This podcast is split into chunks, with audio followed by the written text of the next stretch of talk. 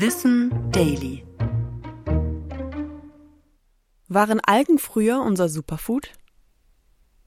Algen sind reich an Proteinen, Vitaminen und Mineralien. In Ländern wie Japan sind sie schon lange ein fester Bestandteil der Ernährung.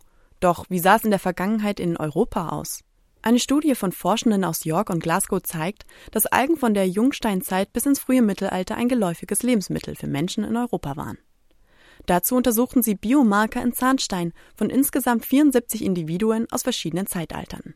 In diesen Proben wurden Spuren verschiedenster Algenarten und Süßwasserpflanzen entdeckt. Und obwohl oft angenommen wird, dass mit dem Beginn der Landwirtschaft maritime Nahrungsquellen wegfielen, zeigte die Studie, dass die Europäer weiterhin auf die Algenration setzten. Sie schienen die Vorteile von Algen zu kennen und zu schätzen.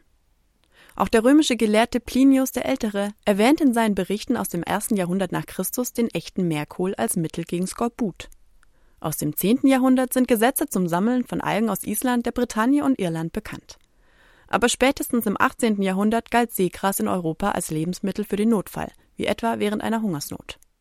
Die Hoffnung der Studienautoren ist jetzt, dass Algen und andere einheimische Süßwasserpflanzen wieder zu einem normalen Bestandteil unserer Ernährung werden, um den europäischen Speiseplan gesünder und nachhaltiger zu gestalten.